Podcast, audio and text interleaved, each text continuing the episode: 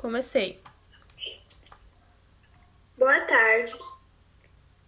Meu nome é Gislaine Aparecida, serei mediador do nosso podcast, juntamente com a presença dos seguintes especialistas em ciências florestais: Lucas Rodrigues, Breno Folgado, Amanda Ramos e Cé Feitosa.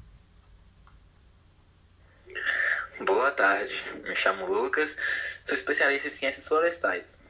Gostaria de agradecer o convite da Gislaine para participar dessa conversa e espero agregar bastante a esse podcast. Boa tarde, meu nome é Amanda, também sou especialista em ciências florestais e atu atualmente atuo na área de engenharia florestal. E gostaria de agradecer o convite de estar aqui nessa tarde. Boa tarde, meu nome é Breno. Primeiramente, eu gostaria de agradecer essa oportunidade de poder estar aqui e poder compartilhar informações que aderi durante meu período de graduação relacionada à gestão ambiental. Boa tarde. Antes de tudo, gostaria de agradecer o convite para participar dessa conversa. Gostaria de cumprimentar os demais colegas e a mediadora dessa conversa. Me chamo Stephanie e sou engenheira ambiental. Lucas, você poderia nos dizer qual a primeira preocupação que se deve ter ao implantar uma floresta? Gislaine, então, hoje, consequentemente, a maior preocupação está relacionada à origem dos materiais genéticos que estão sendo utilizados, pois a qualidade dos materiais pode fazer a diferença entre o sucesso e o fracasso da floresta plantada. Para ter certeza da qualidade é necessária a aquisição em estabelecimentos credenciados nos quais se pode obter material adequado às condições locais e finalidades. Amanda, com relação à escolha das espécies, quais critérios eles devem ser analisados? Então, para maior produtividade das florestas plantadas, devem-se obter materiais oriundos de processos de melhoramento florestal, que consistem na seleção e propagação de plantas com características desejadas, como maior crescimento, maior qualidade da madeira, brotação vigorosa, e também a resistência a doenças e pragas. A propagação dessas espécies pode ser feita de duas maneiras, sendo elas via semente ou vegetativa. Amanda, você poderia nos explicar um pouco mais como é o processo dessas formas? Bom, a propagação via semente consiste na garantia de manutenção de ampla e boa genética ou seja, maior variabilidade entre os indivíduos, possibilitando a obtenção de materiais distintos e adaptados a, diferenças, a diferentes condições de solo e clima, diferentemente da propagação vegetativa, que é utilizada para obter ganhos genéticos de maneira mais rápida, pois essa técnica conserva características da planta-mãe, além de maior uniformidade obtida nos plantios. Breno, como sabemos, todas as plantações existe um preparo do solo adequado.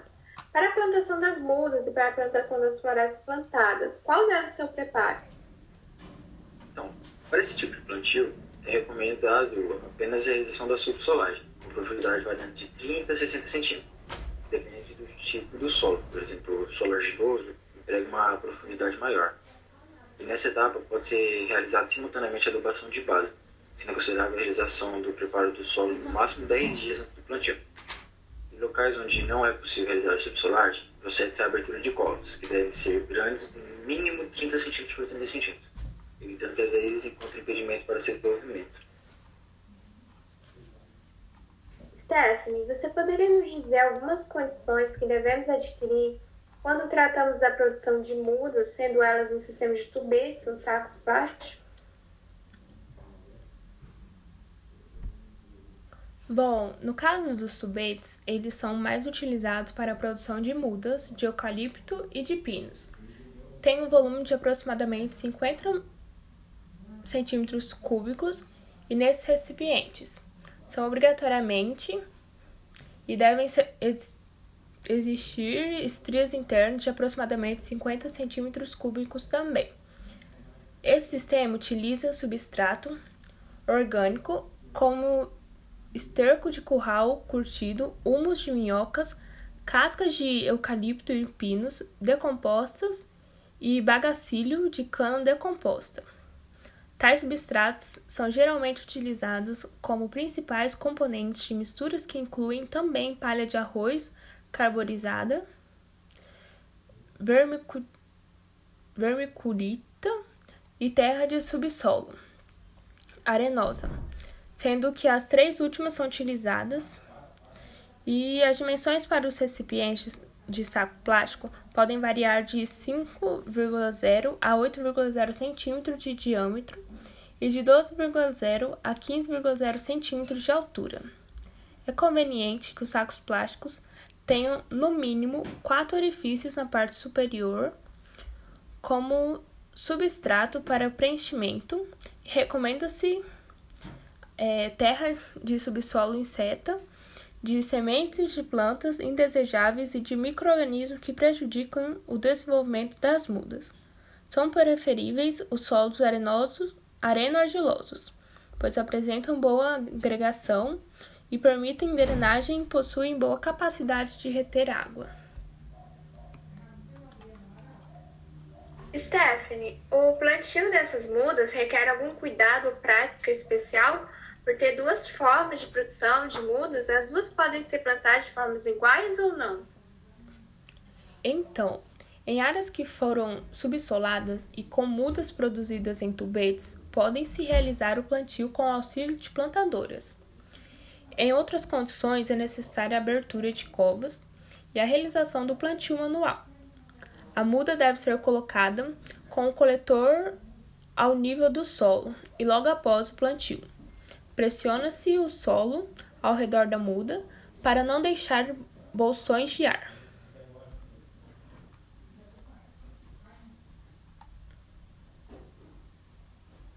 Lucas, você poderia nos falar o que é a desrama? Sim. Essa operação visa a obtenção de toras sem a presença de nós, melhorando a qualidade, aumentando o valor da madeira. A eliminação dos galhos é uma prática aplicada às florestas que visam a produção de madeira para movelaria, pisos, produção de chapas, lâminas, É, as florestas devem receber a desrama quando o diâmetro do tronco estiver com o tamanho apropriado para a finalidade desejada, ou seja, Inicia-se quando a base do segmento do tronco a ser desramado atingir o diâmetro máximo aceitável. Para o núcleo nodoso, a desrama pode ser realizada de forma natural ou artificial. Lucas, nos fale um pouco sobre as formas da desrama. Bem, a desrama natural ela ocorre de forma natural, como já falo, portanto sem manejo a espécie utilizada é o espaçamento de plantio, influenciam diretamente nesse processo, sendo que, em condições favoráveis, as árvores ficam com galhos pequenos e a queda é precoce. E artificial é realizada de maneira manual, com o auxílio de ferramentas de corte, é a prática que tem obtido melhores resultados quando o objetivo é a produção de madeira. Limpa, com nós firmes, a desvantagem dessa operação é o custo, em função da quantidade de mão de obra envolvida. Amanda, o desbate também é um processo realizado nas florestas plantadas da colheita. O que consiste esse procedimento?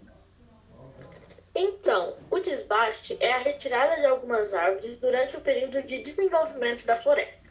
Esta retirada visa a diminuir a competição existente entre as plantas disponibilizando maior quantidade de recursos, principalmente água e luz, para as plantas remanescentes. Com maior quantidade de recursos, as remanescentes irão apresentar maiores taxas de crescimento, aumentando, deste modo, o volume da madeira por planta. O programa de desbaste é realizado em ciclos longos de corte, no qual se retiram gradativamente as árvores, não as deixando a floresta totalmente exposta. E assim como o desrame, o desbaste também pode ser realizado de duas maneiras. Amanda, você poderia nos dizer quais são essas maneiras? O desbaste sintético consiste na retirada das plantas sem prévia avaliação. Por exemplo, retirada de uma a cada quatro linhas de plantio.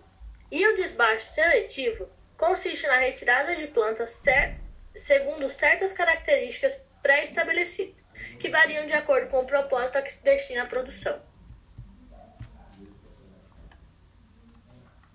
Breno, para podermos finalizar o nosso assunto, você poderia explicar um pouco sobre o tempo necessário da colheita florestal? A idade de corte ou rotação é o tempo necessário para obter a matéria-prima da floresta, que na maioria dos casos é a madeira. A idade ideal de colheita é determinada considerando os seus aspectos biológicos, econômicos e tecnológicos. Essas características variam de acordo com a espécie, o espaçamento, as condições locais de solo e clima e a finalidade da floresta. Em florestas plantadas, pode-se utilizar a colheita no sistema de uso múltiplo, no qual se utiliza a retirada das árvores em diferentes épocas, para diversas finalidades da madeira. E o corte raso, que consiste na remoção de todas as árvores existentes no talhão de uma vez. E a colheita pode ser semi-mecanizada com auxílio de motosserra ou mecanizada. E a distribuição dos resíduos da colheita está diretamente relacionada com o sistema que será adotado para o novo ciclo florestal, que pode ser feito por talhadia ou reforma. Breno, você poderia especificar um pouco sobre esses sistemas? Então, talhadia é a condução do crescimento dos brotos nas cepas de florestas recém-cortadas, sendo aconselhado para espécies com boa capacidade de rebrotar, áreas com baixa mortalidade, material genético de qualidade e espaçamentos adequados. Para esse sistema, deve-se manter o resíduo da colheita sobre a entrelinha de plantio, pois a rebrota ficará comprometida se as cepas forem cobertas ou danificadas.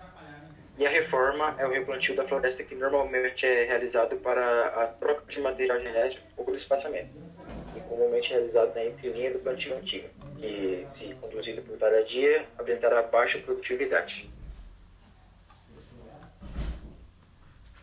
Bom, assim concluímos nosso podcast. Gostaria muito de agradecer vocês, especialistas, que retiraram tempo para podermos ter esse bate-papo de perguntas, questionamentos sobre a construção de uma floresta plantada, apontando alguns tópicos e, claro, adquirindo conhecimento sobre o assunto.